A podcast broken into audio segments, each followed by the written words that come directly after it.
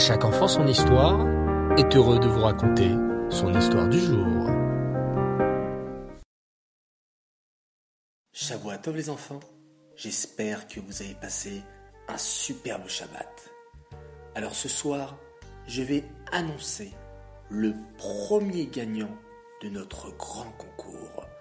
Nous avons eu deux gagnants et ce soir, j'aimerais féliciter Chirel Biton pour sa magnifique histoire que je vais vous raconter tout de suite.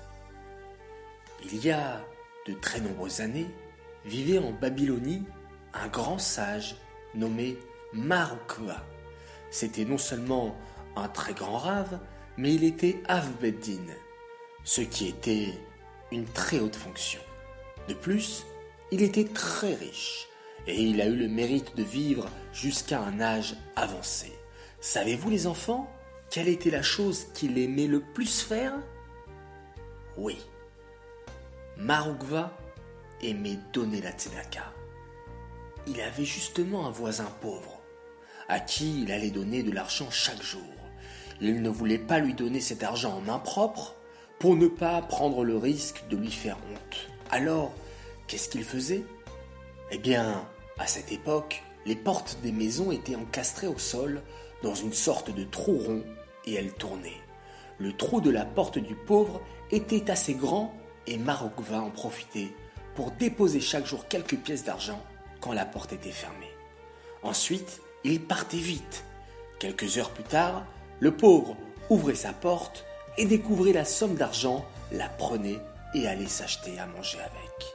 Mais un jour, il se dit Je me demande qui est l'homme pieux qui me dépose chaque jour devant ma porte quelques pièces. Alors, qu'a-t-il donc fait? Il s'est tenu devant la porte et a attendu. Mais ce jour-là, Marokva est resté plus longtemps au Ben Midrash. Ainsi, il resta jusqu'au soir, quand il s'est souvenu qu'il avait oublié le pauvre il se dépêcha d'y aller pour lui apporter l'argent avec sa femme. Quand ils se sont approchés, le pauvre a ouvert la porte. Et pour ne pas être découvert, Marugva et sa femme ont commencé à courir. Qu'allons-nous faire? Où allons-nous cacher? Quand soudain, ils remarquèrent un four qui était encore chaud. Marugva préférait rentrer dedans et se brûler plutôt que de faire honte à ce pauvre, car c'est un grave interdit de faire de la peine à un juif. Maroukva et sa femme sont donc rentrés dans le four. Le pauvre, qui courait après eux, est passé juste à côté, mais n'a vu personne.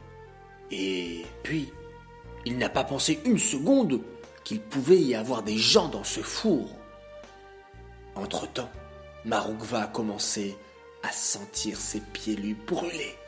En voyant cela, sa femme lui dit Mon mari, pose tes pieds sur les miens, car les miens ne me brûlent pas. Maroukva ne comprenait pas pourquoi il ne méritait pas aussi ce miracle.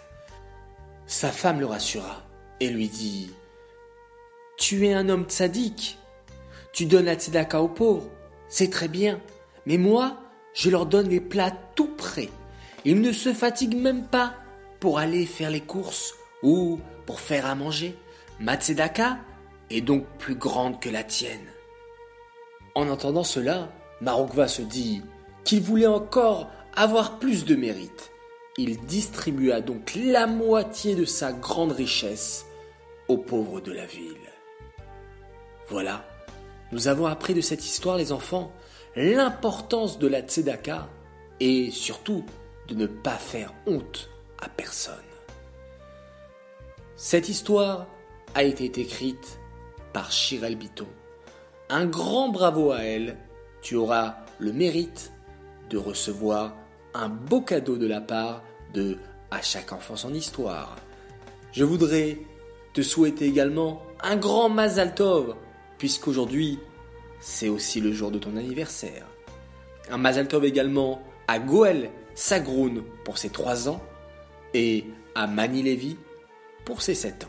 Voilà les enfants, on se quitte et bien sûr, on récite tous ensemble le schéma Israël.